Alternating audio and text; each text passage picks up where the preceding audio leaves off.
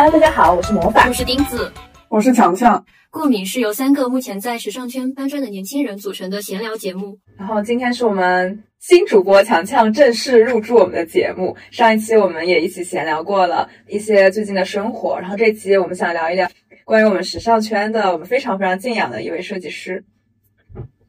嗯，我们为什么会想聊这个设计师呢？是我们第十一期《幻想中的婚礼》中有聊过，钉子非常喜欢 Vivian Westwood 的这个缎面婚纱，然后后面发现 Lisa、赵露思他们都分别的穿过同一件婚纱去宝格丽的不同活动，然后这个裙子就是嗯大方领，然后感觉就是非常适合展示珠宝，然后裙身也非常的简单，那个线条也非常的流畅。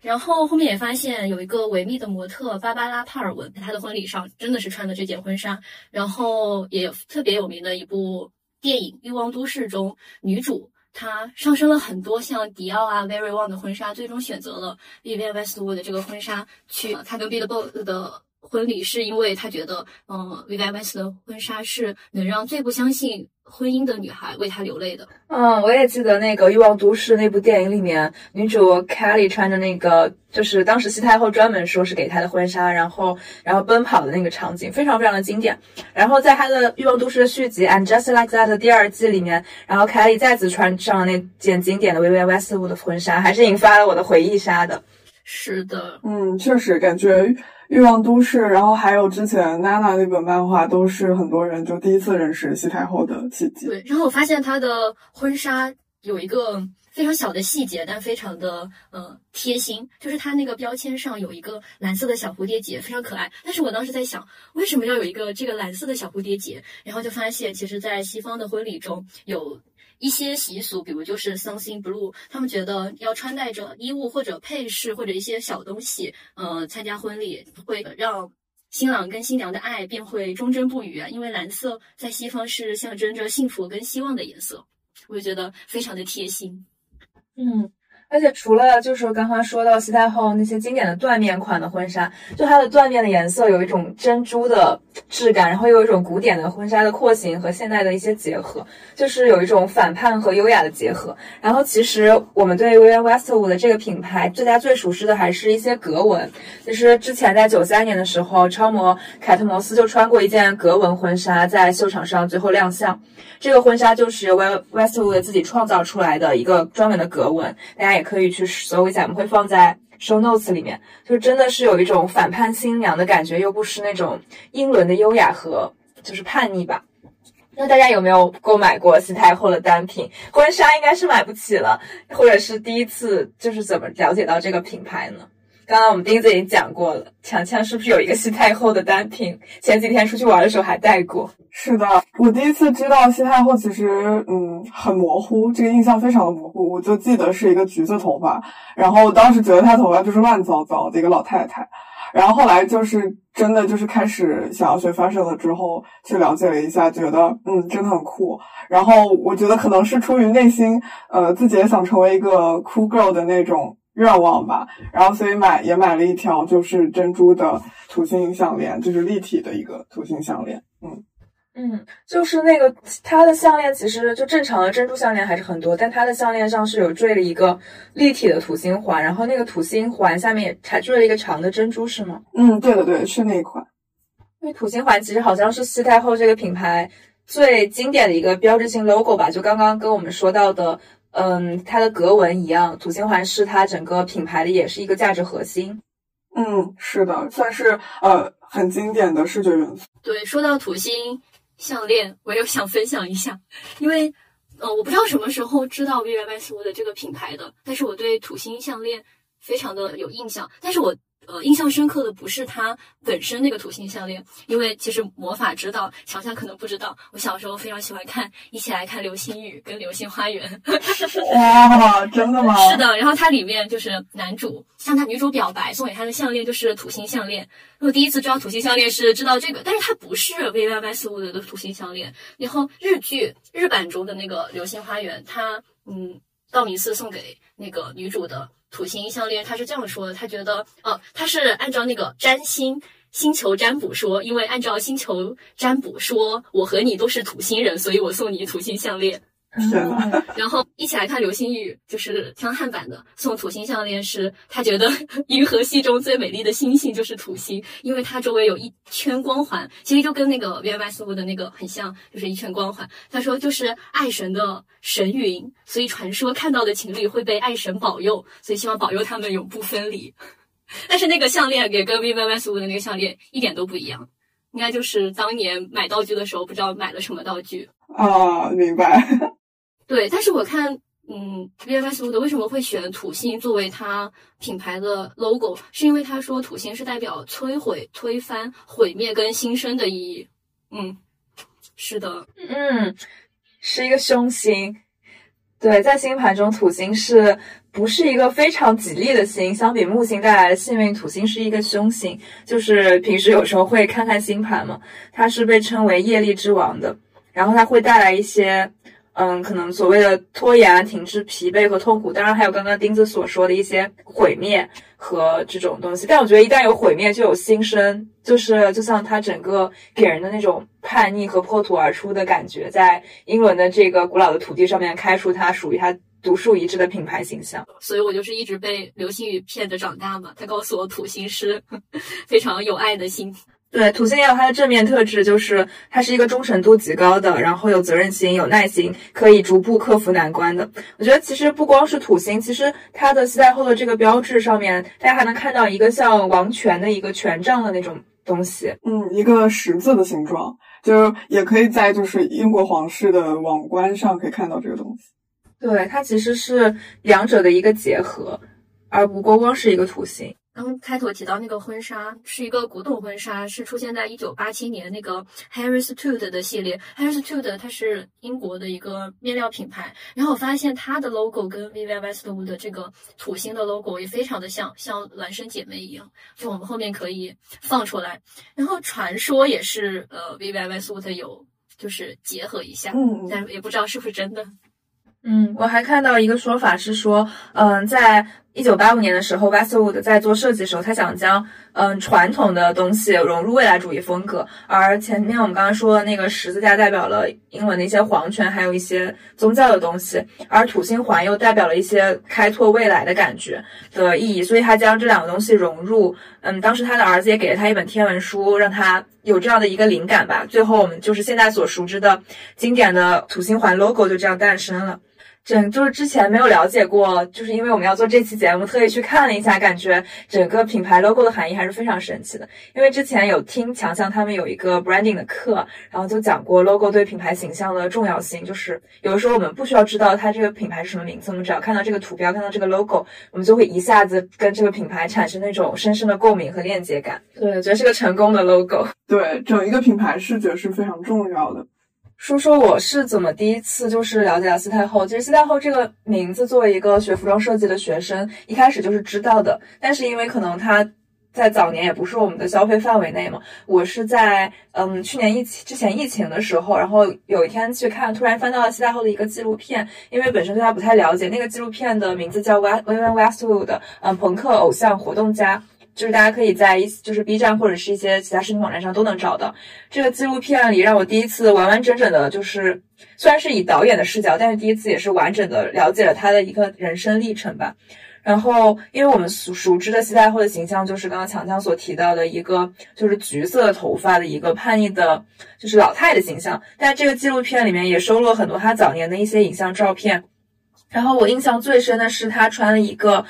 就是全身的格子格子装，然后有一个刺头一样的发型，然后染染的是应该是一个银色的造型，就银色的发色，在他当时就是可以感受到他当时的年轻和真正的所谓的他这个叛逆和生命力。就是大家现在一直都会说西太后和还有他的品牌是嗯反叛的代表嘛，但是我感觉他并不是为了叛逆而叛逆，因为他本身就是一个这样的人。然后就是，就是我看他那张照片的时候，我觉得只要他存在，他就会一直就是是那种熠熠生辉的年轻人。就包括我们看到大家后面熟知我们这一辈人看到他那个嗯橙色头发，然后也是非常 over dress up 的一个形象，然后去打扮自己，然后很有标志性。就他还是会给我一种他的灵魂中迸发出来的还是年轻的感受。然后嗯，没错，对。当时这部纪录片给了我很大的些，就是对品牌和设计师的兴趣。当时我还写了一篇公众号去了解，所以我们可以先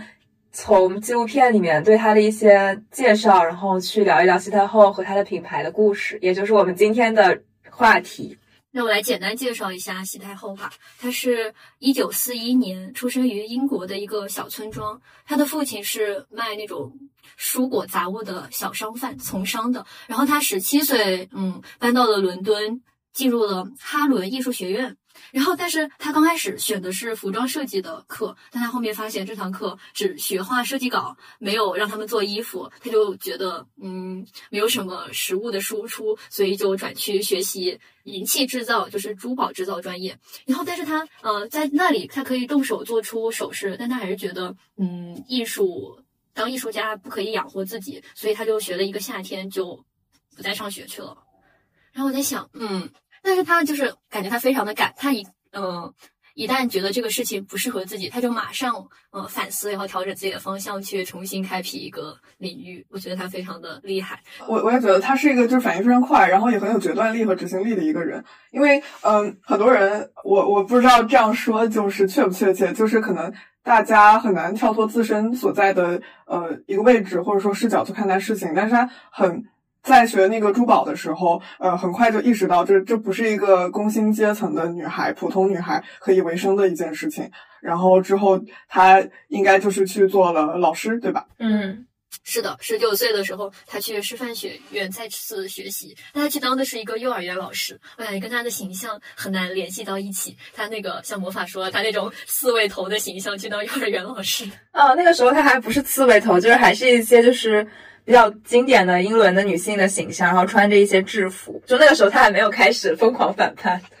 还没有找到自己的核心所在，但是她其实也很有意思，包包括我们刚刚说的她的决断力啊什么的，但她也是一个毫不谦虚的人，这点这点在纪录片中屡屡被体现。就她先说她自己是一个天赋异禀的人，她五岁就能自己制作鞋子，十二岁的时候就自己制作衣服。我们发现之前跟我们跟我们聊过的每一位大师，其实都有一种天赋异禀的感觉。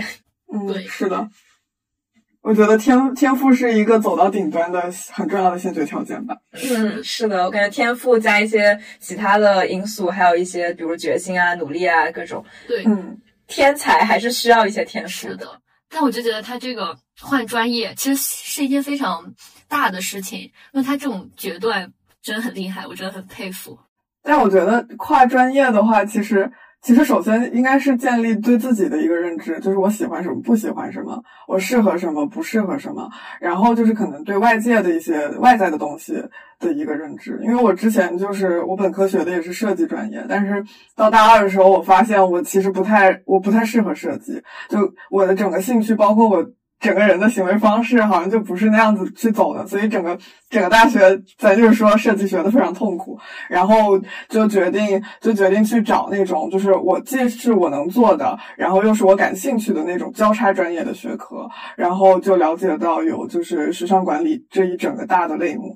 然后也才来这边，也当然也是由于这个选择才认识了魔法和钉子。嗯，我觉得确实是因为，其实我之前也一直就是想犹豫在换专业这件事情上嘛。相信就是钉子应该也知道，我之前就是很纠结，但是我现在就是觉得一直在探索吧。就是我现在做的哪一个事情，任何事情，包括我们在录播客呀，然后去去跟别人打交道，然后同时我又可能有时候跟强强一起蹭他的一些商业类的课，然后又在做自己的设计和学这种服装制版，就觉得每件事情都是。很有意义的事情，最终它导向我去哪儿，然后我的职业到底是去哪儿，我觉得也未可知。就我可能也会受到一些，比如说父母啊、家庭的影响，他们会觉得你在一个专业里面学了很久，而这个专业其实是可以深耕下去的，那你为什么这时候又要跳出来？这个时候我就会很纠结，就是纠结我到底就是有没有能力去完全跨专业，因为跨专业，特别是研究生跨专业，其实往往面临的就是。别人学了很多相关知识，在你之前的几年，他们一直都在学这个东西。现在你就是又是一个完全新兴的初学者的感觉，去来到这个专业去跟别人同时赛跑，就会让人比较的担心。但是微婉他从服装设计到影视视频，然后又到家庭教师，感觉他就是也是一个蛮，其实他有一部分的是有现实主义存在的嘛，他会认为家庭教师应该是能给他提供一些温饱的。所以他也不是一个就是纯天马行空，然后纯反叛的人，就他也会顾及到一些生存上面的事情。嗯，对你说到这一点的话，其实就后面我们呃，如果聊到她的第二任丈夫的话，我觉得他们俩其实性格上，包括做事情的一些方式上是有很明显的对比的。嗯，那我们现在就继续接着就是他的人生经历开始聊。其实当时他做教师以后，在六十年代的到来，然后也是薇万整个人生最美好，怎么说最年轻、真实年轻的时代。当时因为摇滚乐开始兴起，然后他们。穿着白色舞鞋，然后又留下很多那种跳舞的记录的影像嘛。而她也认识了她第一位丈夫，她在二十一岁就和这位丈夫，也就是一位舞者结婚了。二十二岁，他们就诞下了他们的就是婚姻的孕育出来他们的孩子。但是当时，因为六十年代也是就是战后，然后美国再次迅速繁荣的一个时代，人们都被美国梦里面的美好描述所沉醉。特别是当时的美国梦里，妇女女性的形象往往都是那个在家中烤好香喷喷的苹果派，然后等着丈夫回家的那种女性形象，就是很多还是一个 housewife 的形象。但是薇婉她显然是完全可能是接受不了这样的一个家庭主妇的形象，她喜欢画画而不喜欢干家务，她不愿意去。接受所谓的这种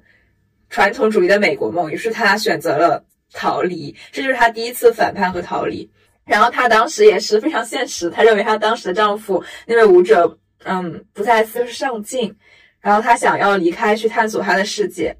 于是她就选择了逃离了她的第一段婚姻。嗯，包括就是其实大家众所周知的就是美国梦 （American Dream） 这个概念，其实呃跟之后的一些。就是整一个六七十年代的呃美国的反文化运动，包括女权运动，然后或者一些呃种族方面的这些运动，它其实都是息息相关的。所以也能够看到，呃，Vivian 为什么后面能够慢慢走出来，她其实我觉得也算是生逢其时吧，就是她的一个个体的那个发展方向和这个历史的，就是发展方向，其实是有一个很巧妙的一个交叉。就虽然也像刚刚选专业这个事情来说，他在婚姻上也就是感觉既现实又有点天马行空，就感觉他呃他会考虑未来，比如说这个舞者他职业不是很稳定，未来发展不是很好，他就会嗯果断选择离开。但是他感觉进入每一段嗯爱情。的时候又感觉非常的怎么说，就是天马行空那样子的。对，我觉得很多时候你会过分纠结于，比如说我离开了这个东西的话，我是否还能找到别的，比如说别的生活的出路啊，或者是我离开了他，那我的就是其他的人生该怎么行走？但是薇万他就是他当时就说他离开第一次婚姻是因为觉得自己不适合传统生活。他的原话是：“我意识到自己没有竭尽所能去理解这个世界。”我觉得也非常的怎么说反叛和。就是理想主义吧，他就是可能也发现自己的人生主旋律其实是去真正的认知世界，而不是沦陷于一个所谓构造出来的就是婚姻之梦里。而这个梦其实它现实是很多很多家务，然后是需要服务丈夫，在当时对于他来说是不可接受的。但我觉得这样蛮好的，就是享受你每一个当下的决定，然后然后不不会惧怕就是情况的改变，或者我在进进入或者是结束一段关系。嗯，是的，是的。他其实走出来很快也遇到了他第二位，虽然就是传统意义上会说是改变他人生的人，但是可能在我们看来，他其实是薇薇生命中片段的中的一个男人。他就是马尔克姆·麦克拉伦，也就是一个知名的，嗯，可以说是摇滚音乐、朋克音乐的一个经纪人。嗯，这位他的这位男朋友，呃，其实也是非常有商业头脑，然后很聪明的一个男人。因为那时候，呃，摇滚已经开始发展出一些朋克这些分支。然后他之前其实是在美国去做乐队的经纪人，然后后来认识了 Vivian 之后，他们就有开店嘛。这这个的话，魔法好像也比较了解一些，就是他们有一个非常有趣的店铺，然后经常换名字，对吗？对，其实一开始的时，他是发也知道了薇薇安其实对这个造型方面、服装方面的才能。然后薇薇安一开始是作为当时他们创立他组。组建了一个乐队，叫信手枪乐队。他是作为这个乐队的，其实像造型顾问、造型师的一个形象。然后他们俩因为反叛的灵魂彼此相爱。这个第二任男友马尔克姆，他也有很有商业头脑嘛，他就先提出了我们要向时尚的人士都受摇滚唱片。因为大家众所周知，整个时尚圈就是大家有一种浓重的啊，我也要反叛，然后我们要就是走在最前沿。所以摇滚当时也是整个社会中最。Popular 的东西，然后最极致、最怎么说年轻化的东西。然后呢，很快他们也开始做服装，然后便创立了店铺。嗯，一九七零年，Vivienne Westwood 向他的母亲借了一百英镑，一百英镑在当时应该还是比较多的。然后他们俩就合伙在伦敦的英王道四百三十号开了一家店，这家店就是兜售一些。怎么说？作风大胆，带有一些色情元素和的皮革服饰。然后这家店第一开始的店名叫 Let It Rock，就是让我们一起摇滚起来。然后后面他就更换了一个店名叫 Too Fast to Live, Too Young to Die，就是太快去生活，太年轻去死。越来越反叛，直到他后面变成了我们最熟知、最著名的，直接改名叫 Sex，就是也跟他店里去兜售的这些作风大胆的服装息息相关。然后 Sex 这家店的话，他们因为会选，前面我也说到了，就是越到 Sex 这家店的时候，他们的整个服装风格才更加聚焦于就是更有色情和性感挑逗的元素啊。然后它整个门头就是粉红色的。巨大的 sex 三个单词组成，三个字母组成的门头。然后据说就是之前 Malcolm 他呃其实是想。把 sex 就是想把 sex 推给美国的一个朋克乐队，叫纽约娃娃啊，但是呢，就是没有成功。于是呢，他就回伦敦来，把这个目光转向了我们的信手枪乐队。然后据说，是不是信手枪乐队的成员其实也并不是搞音乐的，因为那个时候的对经济大萧条，然后失业率奇高，就是大家其实呃年轻人是这个社会上非常不稳定的。因素，然后就基本上就是无业游民非常多，然后可能性手枪乐队的成员就是要的就是 sex 店里面的常客，然后就是 sex 店里面的店员，嗯，然后就是这样子的一批人聚集起来，组成了一个之后名震英国，甚至于整个朋克起源地的感觉。对，然后其实当时 Vivienne Westwood 就是。也开始，就是她跟她第二任男朋友一起，其实有点像两人创业吧。但当时 Vivienne Westwood 还是作为一个怎么说呢，有一点像陪衬者的感觉。直到她的服装等等东西大放异彩，她发现她的服装和乐队逐渐出名以后，她不想让别人知道她，就是不知道她，她想要让别人知道这些衣服是她。做出来的，然后她也想获利，她想要去出售她设计的服装。她是一个非常有野心的女性。她说：“我想成为众人瞩目的焦点。”就从这里开始，她就开始有就自己真正去做服装行业的一个想法。嗯，是的。然后你刚刚提到，他说，嗯，他想就是变得出名。我印象当中，其实他还说过一句就是类似的话，就是我想改变这个世界，我想给这个世界带来什么。就是他，他其实我觉得，无论是他前期在做服装设计，然后还是说后面到后期他晚年的一些行为，其实都是一直在身体力行这个事情。对对，他说过他的整个人生的动力都是来自于对人类未来的担忧，然后他是有一个感觉有那种肩扛。自己巨大使命来到这个世界的感觉，我觉得这样的一个动力也会不停的推进他去变革，就是变革自己的人生，也变革整个时尚圈。嗯，是的。就像他 Vivienne Westwood 的这个让大家熟知的这个品牌名，其实刚开始也是那个麦克罗人让他就是以这个 Vivienne Westwood 的名字去办一场 T 台秀。但是我们知道 Vivienne Westwood 他其实不姓 Westwood，他叫 Vivienne Isabel Swell。就是有点长，感觉确实用 Westwood 感觉更能让大家记住一点。嗯，我们现在叫她西太后嘛，就是也是从 Westwood 这个名字来，但是她她其实不是 Vivian 的原原姓，就是其实是她的第一任丈夫的夫姓。嗯，但是之后就一直这样子带着走了。是的，但是也由此可见，就是整一个男权社会或者说父权社会，就是对在方方面面，就是一个女性她想要。走出来，它是很不容易的一件事情。就哪怕他走出来了，可能就是周围的男性 总会在某一些瞬间，就是就一直如影随形。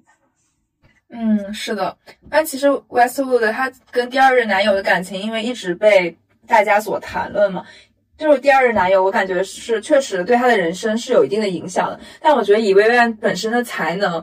如果他能抓住契机，他同样也是可以就是走出来的，因为他有这样的一种力量感存在。但他跟他第二任男友两个人当时也都是因为相同的志趣、相同的爱好，还有并且他们俩好像都是无政府主义者，好像是也是在互相影响之下，所以才曾经就是成为一对可以说是甜蜜的当时的时代情侣。就是这里，其实当时我们就是了解到的时候，看到了无政府主义，其实也贯穿了 Vivienne Westwood 的整个的设计风格和他的一生。但是为了更加的精确，所以我们还是去索引了一下无政府主义的具体定义到底是什么，因为我们也并不是一个非常有专业性，在这个政治名词上面就是很专业的，所以要请强强来给我们读一下。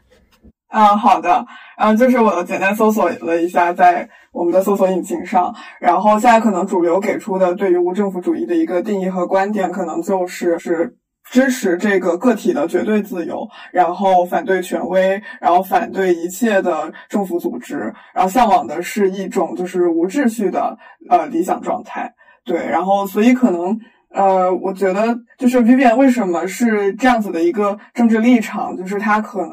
我觉得吧，就是本人是一个比较就是反权威的一个人，这一点在他之后的设计，然后包括他之后做的许多的对于社会、对于呃自然环境的一些行为当中，是一直在贯彻的。对，而且我觉得她就是像我们前面所说的，她离开第一任丈夫是因为觉得她第二第一任丈夫的思想不再进步。很快，她也就是这段甜蜜的恋情结束之后，她也逐渐开始离开她的第二任男友，就是 Markham。然后她当时的原话就是说，她觉得 Markham 在嫉妒她的才能，因为 Vivian 的才能完全超越了她，她再也无法忍受。然后他的思想停滞了，于是从未来的理智来讲，他开始对他感到厌倦。我觉得这可能也是那种感情和亲密关系中的一个常见问题吧。但是 Westwood 其实还是挺直白的说出来了，就是她是一个一直在前进的大女主，而她觉得跟她陪伴的那个人，就是不仅没有就是真心为她高兴或者与她一起成长，而是因为。她作为一个女，可能是作为一个女性，也可能只是作为一个就是伴侣，然后在某些方面超越了她的就是名声，或者超越她的才能，就是有一种嫉妒感，然后所以他们俩其实就是不欢而散了。嗯，是的，而且 Malcolm 就是他。还做了一件非常不地道的事情，因为当时，嗯，Vivian 品牌当中就是有一位呃挺好的，就是负责 business 方面的人，然后他去接洽了就是 Giorgio Armani 的老爷子，就当时当时还不是老爷子，还是一个就是对帅气的小伙子，对对对，然后接洽他们，然后说服就是阿玛尼来作为这个呃 Vivian 品牌的就是生产，就是相当于负责他们的供应链了，这个真的是非常。非常棒的一件事情，就是一个品牌，一个初创品牌能够有阿玛尼这样子的，就是供应商，我觉得就是怎么说呢？呃，应该每一个想做品牌的人就是很梦寐以求的事情。是的，你的你的产品的质量会有很高的保证，然后并且能够非常稳定的去提供这种货源。但是结果就是就在他们呃就是即将达成合作的时候，就是 Malcolm 从中插了一脚，然后从中作梗。啊，是的，这一次合作失败了，所以我真的在这一点上，我永远不能原谅 Malcolm 在这个人情感上，嗯，就是那种快要分手前还要给，就是开始对你摆一刀的前男友。对，这个真的做的事情就非常的不地道，就是你嫉妒你的女友也就罢了，就是你还要做这种实际的事情去挡人家的路啊，这个他财路。对啊，就这也就不怪 B B 很决绝跟他分手了，就是对 B B。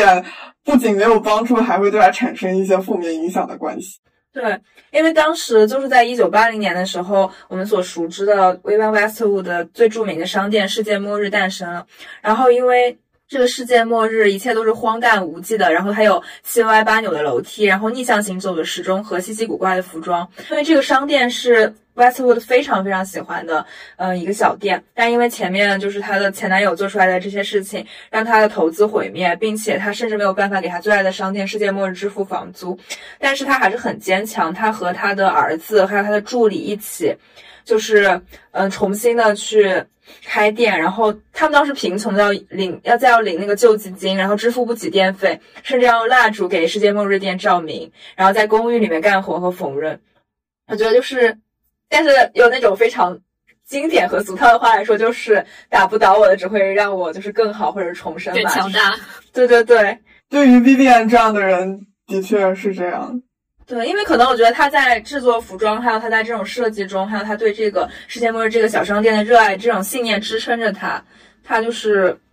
让他。在这种困境中，仍然愿意去做这件事情，而不是说，哦，那我现在还是回归回归到现实里，然后我再回去做家庭教师，去做小学教师。他没有去这么多，他还是可能他已经找到他自己真正想做的事情，他就会又带有那种，呃，理想主义的情节吧。嗯，然后这个时候，因为也可能是老天在眷顾他，也可能是薇薇安本身就是有出众的才能，呃，这些事情逐渐好了起来，然后他做的系列也逐渐越来越被人看到。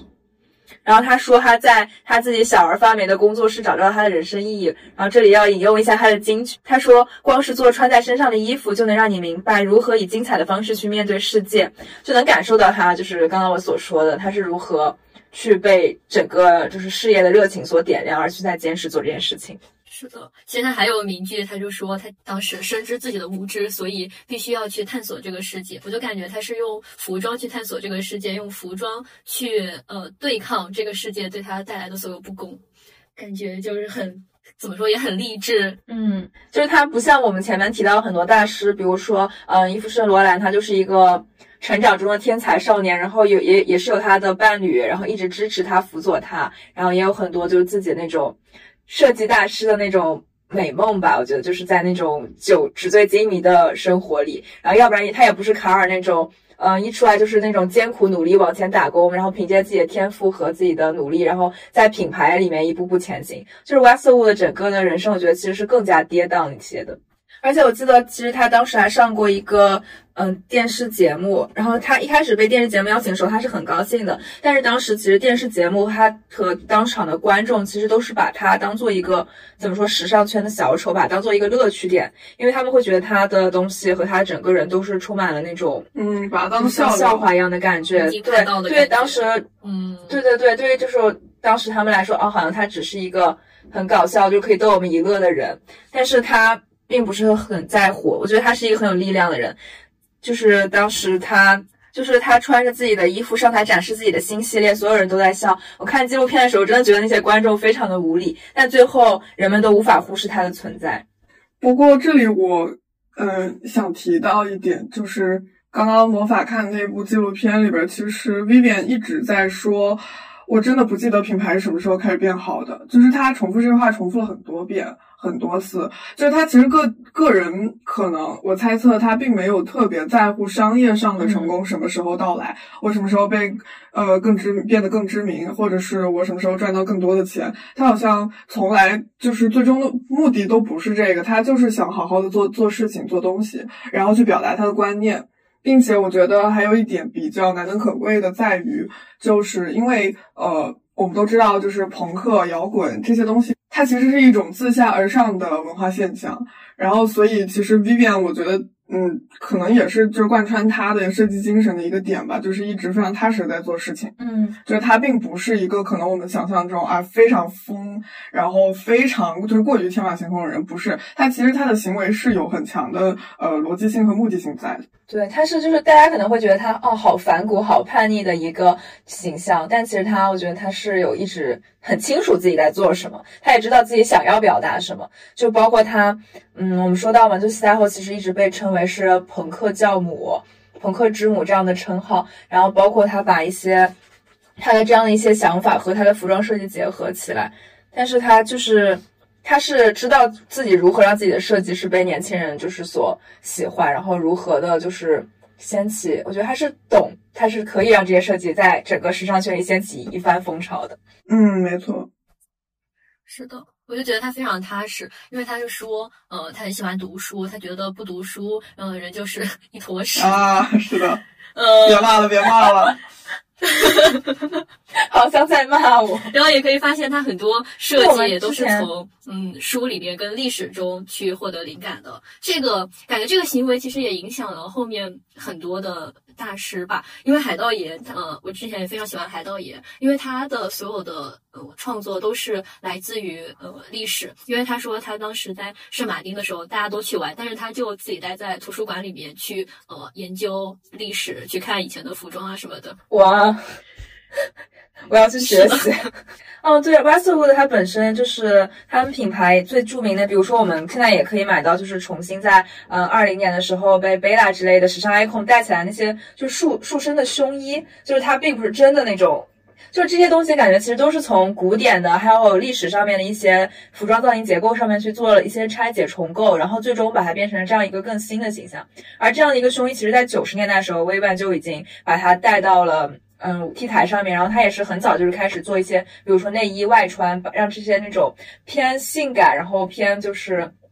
前卫的一些就是上衣，然后让女性们有勇气直接把它穿在外面。嗯，对，我记得就是我当时看到了一场，呃，那个也是九十年代，他的就是呃著名的从新古典主义的艺术当中去汲取灵感的这么一个时期的其中一个秀场，就是呃，它这个是一个应该是比较正肩的呃格子衬衫，然后呢，它在胸前。嗯，胸部去做了一个就是钢圈内衣的一个结构，然后呢，背后是直接做了一个就是呃内衣肩带的这么一个呃配饰出来，对，然后所以就是嗯可以看得出来他对于性别，然后包括对于身体的一些观点是什么样的。嗯，对，而且我记得他还有。一些就是他，我觉得最大胆的一些印花，比如说直接把 Dick 印在他的那个内裤上面啊，是的，是的，那个也很有印象，就是模特呃带着笑容，然后把那个衬衣一扒拉开，然后看见就是在那个 pussy 的位置有一根嗯可爱的 Dick，真的很可爱，感觉模特当时那些模特也其实就是包括凯特摩斯之类的模特也说过，他们觉得薇薇就是他们的女王。嗯，是的，是的，就是大家提到她都是就是既崇敬，然后又非常爱她的一个状态。而且关键是，他能把这些东西做得好看。其实我不会感觉他他做的那些，嗯，比如说内衣外穿啊，还有一些这样的元素是有，就我觉得至少在我看来是没有什么色情感，你只会觉得它的趣味性和它的时尚感，就是嗯，觉得它是一个很有意思的衣服。但我觉得他并不是去把它做成那种色情款。的那种服装，而是更更更多是贴合女性的曲线，然后去结合这样它的一些历史的一些设计，去让它变得更有趣。包括他九八年，他有设计过海盗新娘的水晶婚纱，当时的模特，然后也是穿着，就是我觉得是具有古典廓形的一个蓝紫色的印花的那种婚纱裙，然后她戴着一个海盗的眼罩，就整个感觉海盗和新娘这两个词在。正常词典里是觉得他们俩是完全不相容的，但是他在他的设计中，他又是非常的合理的出现。然后这张衣服真的非常的美丽，虽然我不知道有谁会在婚婚礼的时候会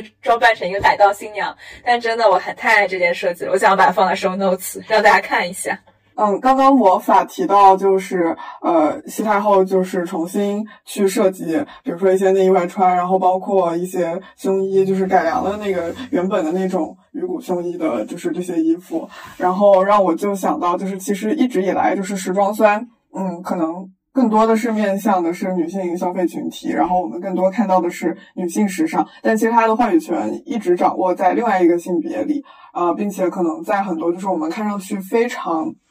华美的服装，呃，背后其其实是以牺牲呃舒适度这些东西作为代价的。但是，嗯，在 Vivian 的设计当中，就是你可以看到，它其实是。呃，就是它在制作的过程当中，好像是比较呃传统的，用就是直接量体裁衣，就直接在模特的身上去呃进行一些数据测量，然后还有制作，所以使得它的服装都是非常贴合身体本身的线条的，这一点就让我觉得非常感动。然后，并且其实呃，这个 Vivian 她之前还有提到过，就是说，如果你对你的身材不满意的话，其实没有必要去做整容手术，你只需要垫胸垫和或者是臀垫就 OK 了，就是你只需要用衣服的廓形。去改变它就好了，不用去呃，就是为了达到自己理想的身材，就是去做一些就是别的这种改变。然后，但是非常可惜，就是之前和魔法，我们在去呃 Vivienne Westwood 的的，就是在伦敦比较大的一个 flagship 一家旗舰店的时候，嗯，牛津街那家，去算是进去浅浅的调研了一下，然后感受了一下吧。然后当时我就看到一件我很喜欢的胸衣，然后就进去试了一下，但是真的真的非常可惜，因为我作为一个就是平胸新人，是完全穿不了任何就是。那种款式的胸衣就是完全空杯的一个状态，所以，呃，大家就是有胸的女孩可以大胆尝试起来，那个穿起来真的会非常漂亮。我本来也很想尝试，我觉得真的很好看，但你这么一说，我好像也穿不了。啊啊，所以钉子也是，OK OK，是的，好嘞。我都可以去尝试，还是要亲自去试一下。我觉得就是怎么样也得去试一下他的衣服，对对对，就可以感受一下。就是，但是这个就是很可惜了，就没有办法穿这个特定的款。虽然是我很喜欢，但是如果之后有机会的话，可能会尝试别的，比如说他的呃西装外套什么的。嗯，其实我们说了这么多，好像都没有聊到西太后她所一直参与的那个环保社会运动，像她那个纪录片，嗯，导演组整整花了三年时间跟踪，但其中很少几分钟讲到她所参与的呃环保活动，所以他就。西太后本人就非常刚，说这个电影并不代表他本人立场，甚至谴责了导演没有展现他这么多年来为社会运动做的贡献。所以我觉得我们要提一提，不然西太后可能 半夜托梦来说：“你们这节目怎么一点都不说我的政治运动呢？” 是的，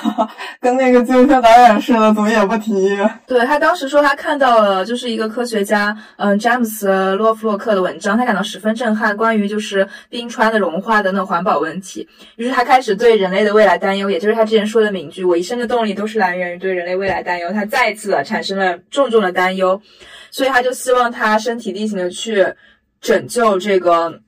环境吧，所以作为本身一个是当时也是一个比较有影响力的时尚品牌了，他会写一些标语，并且他自己会身体力行的去参加一些时尚的集会和活动。最有名的一张图，不知道大家有没有看过，就西太后穿着一个灰色的，然后非常板正的那种西装，然后银色的头发，然后站就是站在一个白色的坦克上面，开着嗯装甲车，他开着装甲车到当时首相卡梅伦的家门口示威。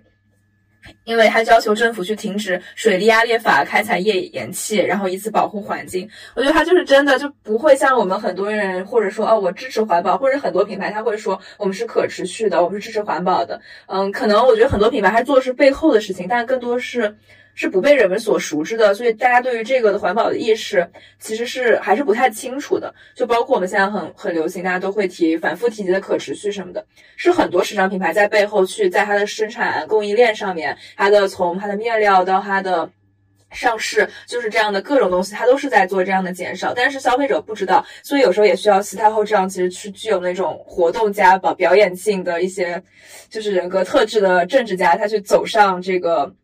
舞台吧，让大家去用用一些更夸张、更激进的方法去宣扬这个环保。他其实这样的做法，其实确实也能让更多，比如说了解他的人或者支持他品牌的人，还有更时尚和环保有更深的理解。对，因为其实就是可能不知道，就是大家对呃时尚跟环境，或者说跟持续可持续之间的关系是什么样。但是呃，其实学。就是开始学时尚之后，就是一直在强调的就是可持续。然后，可持续其实是一个比较宽泛的概念。我可能个人会更倾向于把 Vivian 的这个思想理念归到可持续，而不仅仅只是环境保护上。因为可持续的话，它同时还包含了，比如说劳工权益啊，就是人权方面的一些内容，然后包括呃社会影响，然后呃。可能大家更熟悉的就是这个环境保护的方面，因为时尚本身是一个呃污染非常大的一个行业，就是它可能在全球的各种呃工业类型当中，它的污染程度是能够排到前十名的。嗯，然后包括就是可能从八十年代开始有快时尚，就是我们平时买 Zara、H&M 或者是优衣库这些开始了之后，就是就加速了这么一个环境污染，然后包括就是这种。比如说，呃，资本对于这个风险、环境风险转嫁以及劳工权益上面的一些问题，然后 Vivian 本人他也是一直在身体力行的，就是在自己做品牌的过程当中去推进这些事儿的。嗯，就是可能之前之前我有看到过，就是有在呃 Vivian 品牌工作的人，就是有透露 Vivian 本人对于嗯他的所有员工的，就是平时的生活习惯其实是有要求的，就比如说呃。不能够在公司使用一些一次性的餐具啊，或者是杯子这些东西。对，然后可能他们还会，呃，他们自己有建立一个就是 Vivian 的 Foundation，然后这边，呃，这个基金会就是 Vivian 本人主导的吧？对，主导的一个，然后做了一个网站，然后基金会呢是建立在四个不可分分割的这个变化支柱上，第一个是阻止气候变化，然后第二个是停止战争。然后第三是捍卫人权，然后第四是抗议资本主义，然后并且他们是把这四个方面的行动排了优先级的，然后阻止这个气候变化是他们放在就是最高的 priority 的这个位置上，就是你可以看得出来，就是 Vivian 他真的是一个关心世界，然后想要改变世界的一个人。呃，中间做品牌可能只是他去表达的其中一个方式之一，他一直都是非常身体力行这件事儿。是的，我也了解到，他还去那个非洲的肯尼亚，然后还和当地的国际贸易组织推出了一个时尚的项目，就让当地很多非洲女性，因为他们都流离失所，因为非洲女性的。嗯，地位不是很高，所以让他们凭借手工劳动发展当地的可持续商业，所以就推出了很多和非洲合作款的手工包袋，然后再卖往高端的市场。就感觉他真的是在身体力行的去做很多事情，感觉就是做品，嗯，做品牌只是他一个手段而已，只是为了推广他这些思想的一个手段。对，没错，没错。其实，呃，他的这个非洲项目，我还是就是怎么说呢，就是看了还是蛮感动的。嗯，就是不知道之前大家有没有了解到一些，比如说快时尚啊这些，就他们把工厂可能转嫁到非洲啊，还有呃东亚的一些呃国家，就是他们他们会非常疯狂的挤压成本，就比如说工人工人支支付的，就是受到的这个薪资报酬是极其不合理和不平等的。然后，但是他们为什么还有这么多的这种工厂存在，还有这样子的现象存在？是因为这些工人如果他们不做这份工作的话，他们就没有别的收入来源了。就是他们是没有选择，他们只能必须这样子做。而且，呃，这些本地的工厂他们也没有任何的溢价空间，因为如果你不接的话，还背后还有大量的就是可替代的选择可以跟这个品牌合作。所以，呃，其实他们。这些地区的服装生产的这个呃行业是非常不健康的，但是 Vivian 去呃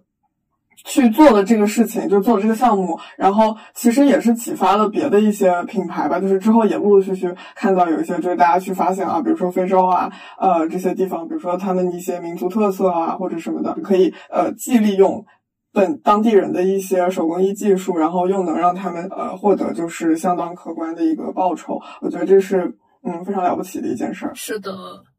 像 H&M 的打折季，有时候衣服只要十块钱、二十块钱，我就想，它除去面料啊，各种，那手工费得多低呀？感觉很压榨。嗯，是的，是的，像这个这些印度啊，包括孟加拉的工厂，就之前是出过很多事情的，因为他们呃的工作环境也极其恶劣，就是可能是在那种嗯，是的，是的。对，而且他们的就是工厂的厂房可能也是就是那种危楼，就甚至于比如说已经墙啊或者是一些承重柱出现明显的裂痕，就这种不能再继续使用下去了。但是可能厂家还是就是啊，你们必须得继续工作。然后有很多那种工厂坍塌的新闻，然后造成很多的这个伤亡的事件，真的嗯非常的触目惊心。这也是这个行业一部分就是不合理的地。对对，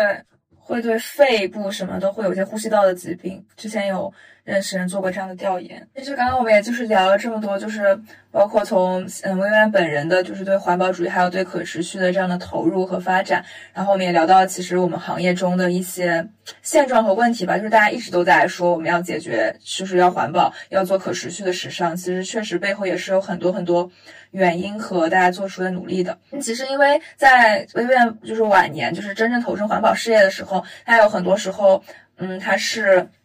给他的品牌重新做了一个规划，比如说他之前是就是整个品牌是有非常非常多的线的，就是它有很多很多不同的，是就像不同的支线，但是其实他们的同质化有有一些严重，所以在后期时候他把整个品牌分为了就是两个线，一个是伦敦，就是主营在英国伦敦这边的线，一个是主营在巴黎这边的线。然后呢，这个伦敦线的话就是 Red Label，然后还是主要是由呃西太后本人负责，然后叫做 Vivienne Westwood，而另外一个就是在巴黎那边的线就叫。Gold Label 这个线就变成了西太后的怎么说呢？她的第二任丈夫去跟她就是主要做一个设计师和设计总监。然后这时候这也是之前西太后质疑的问题嘛，就是其实导演花了大量的笔墨去琢磨西太后背后的这位可以说是小男人，就是她背后的这位第三任呃第二任丈夫，就是第三任非常知名的一个情侣吧。也是我当时看了纪录片才知道。这位叫安德里亚斯·克朗特雷的年轻人，他其实是西太后薇薇的一位学生，他们俩的年龄相差二十五岁，他仅仅比西太后的大儿子大三岁。就是这样的一个年龄差，其实也是比较震惊。就是我们常见通俗世俗上面一个跨度非常大的姐弟恋了。但是因为他感受到西太后前所未有的才华和激情点亮点燃了他的人生，所以他无可救药的爱上了就是薇薇安，就可能被薇薇安的人格魅力和他的精神所征服。嗯，是的，看纪录片的时候，那个他出现的时候，其实我非常的震惊，因为他毫不吝啬的在镜头面前表达了他对 Vivian，就是几乎就是可以说是从头到脚，连他的头发丝儿都。就是呃无比丰满的爱意。他说他喜欢薇薇的一切，包括纪录片里有他们俩去合体去拍，像就是品牌的一些服装和情侣的那种照相的时候，确实能看到他整个眼中就是都是薇薇，然后他凝视他，包括他就是拥抱他，是你会觉得他们俩确实是有这样非常亲密的这种感情链接的。是的，他们俩的感情应该是很好，因为 B B N 一直就是邀请。他作为这个品牌的二把手，然后他们俩的决策权甚至是可以达到对半开的这样一个程度，所以，呃，他对于 B B N 来讲也是比较重要的吧，就是无论从创作上还是说生活上，可能，我觉得也是有那种很强的情感链接的。然后就包括在 V Y 后晚年去，就是更多投身于环保可持续这样的时尚事业的时候，他更多是作为背后那个在。设计室里面，就是在公司里面去更多的做操刀和主导的一个人，就是他会默默无闻的陪伴薇曼。他其实跟随薇曼也挺多年的，就是在设计方面，应该也是或多或少受到他的一些熏陶。当然，我们也看到有嗯采访，就是真实的在薇曼工作室里的工作的人说，呃，无论怎样，他都没有办法真实的继承就是大师的意志，毕竟他也是个独立的设计师，一个个体，他更像一个就是有艺术情节的人，所以他有时候做的东西可能。相比微万那种反叛，但是却就是有理智的、有有逻辑的 for 他其实做的设计其实是更为疯狂的 styling，但也可以看到他其实也是一直在有延续微万的一些经典的款去进行一些再创再设计。毕竟他的名字也被冠到了他的那个巴黎的那个 Goat Label 的那个品牌上面，所以他其实现在才是嗯微万 Westwood 的整个品牌的一个大的设计总监吧。特别是我们非常敬仰的西太后，在就是之前离开了我们，就是离世了。就是后面她现在的一些秀场的设计，我们还是能看到她的影子的。她的影子叠加上他们俩就是感情和这位就是她背后的丈夫的本身的个人设计，然后呈出现了我们现在看到的最新的西太后的秀场。嗯，是的。不过就是传继承与发展的这个议题，其实一直都会是就是品牌存续的一个很很大的事情吧。对，就是真的很难去评价，可能得交给时间。对对，无论是哪个品牌，就像之前的老佛爷和 Chanel 一样的，就是很多很多品牌，就是在对设计师的变革和品牌本身的核心 DNA 的这种保持上面，一直都是一个很大的议题吧。嗯，对，是，包括像最近呃 Gucci，对吧？就是嗯，又换了这个设计师，然后包括比如说集团对于品牌那个就是一些财务方面的考量啊什么的，就是可能设计师。并不是话语权中心的，但是 Vivian 他一直坚持就是呃品牌不被集团收购，这也是我觉得非常有决断力的一点吧。就是设计师是最终的这个话语权主导者，并且呃看重设计，非常看重设计。就是 Vivian 他不愿意售卖他在他这里过不了关的东西，就哪怕他可能是一个就是更好的商业选择，但是在他这里他是过不了这个关的。所以我觉得是很难得的一点吧，包括为什么会有一些业内人士将呃 Vivienne Westwood 称为呃设计师品牌之神，就是这个真的不是开玩笑的，因为很多设计师品牌，像比如说 Margiela 啊这些，就是大家知道的，它其实都是在这个更大的对，也是最终还是被收购了，因为一些可能考虑到现实因素吧。嗯嗯，有有更好的资本注入，这当然是一件更好的事情呃，然后可能有更专业的这种营销啊，包括这种运营团队啊，然后包括现呃零售啊这方面，就是有更专业的团队去运营，呃，这是有很大的一部分好处的。但是 Vivian 一直就是非常坚持设计师是呃有最终话语权的这么一个理念，所以也呃使得 Vivian Westwood 一直是一个独立的设计师，真正独立的设计师。对，我觉得他就是完全不会去。跟随潮流，就确实它每一季的设计，你都会感觉这个就是这个牌子。但你不会觉得我今年，比如说 miu miu 的这些叠穿这样的火了，然后或者是巴黎世家它这样的一个嗯什么球鞋火了，就这种风格，或者是 Burberry 的变革去迎合年轻人。他和 Westwood 他一直都在做他自己的设计，做他的品牌，但一直有年轻人前赴后继的去爱上这个牌子，去喜欢它。没错，我觉得其实是跟他的这个精神内核有非常大的关系。就尽管可能大家说什么摇滚，经常会听到什么摇滚已死，朋克已死，但其实呃朋克和摇滚他们出现的土壤就就是基于就是。年轻人对呃现在的生活现状的一些不满，就是只要你的这个摩擦、你的困惑、你的焦虑是存在的，就会有就是每一代年轻人都会有自己的朋克，然后我相信也会有不断会有新的年轻人会爱上这个品牌，因为它的精神内核是相通的，只不过可能每一代人的表达方式是不一样。呃，上一批的朋克年轻人就是他们是以他们是用音乐，他们是用夸张的呃视觉去呐喊，然后去表达对于这个社会、对于政治和经济状况的一些不满。但是可能我们我们这一代年轻人用的是另外的方式，但是无论如何，其实都是向往更美好的世界。对。其实就像薇薇安本身一直在强调的，他要去竭尽全力理解世界，就是这句话。现在就是我们聊了这么多，现在突然讲这句话，就是说出来真的很感动，就感觉竭尽全力了解世界也是我自己最想做的事情吧。就是有很多很多事情可以去干，然后。去真正去了解世界，了解自己，是的，非常有生命力的状态。然后他其实本人就是我觉得最可爱的一点，也是纪录片里和呃我们在资料里看到的，就是别人问他你最后还有什么事情你现在最想去做呃，然后他说他最想做的事情是学习中文。嗯，是的。